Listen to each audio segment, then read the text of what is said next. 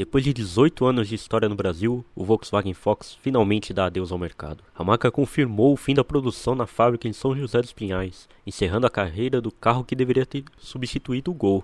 E, curiosamente, o Gol continua por aí. Seu fim já era esperado, com notícias de que os fornecedores já não entregavam mais peças do hatch para montagem, além de uma foto da última unidade montada ter circulado nas redes sociais. A Volkswagen diz que o espaço na linha de montagem será usado para o T-Cross. Mesmo que a produção tenha sido encerrada, ainda há unidades do Fox nas concessionárias, com preços entre 61.690 e 67.430, sempre com um motor 1.6 de 104 cavalos e câmbio manual de 5 marchas. Quando as últimas unidades forem vendidas, o Gol voltará a ser o carro mais barato da Volkswagen no Brasil, com preços a partir de 65.590.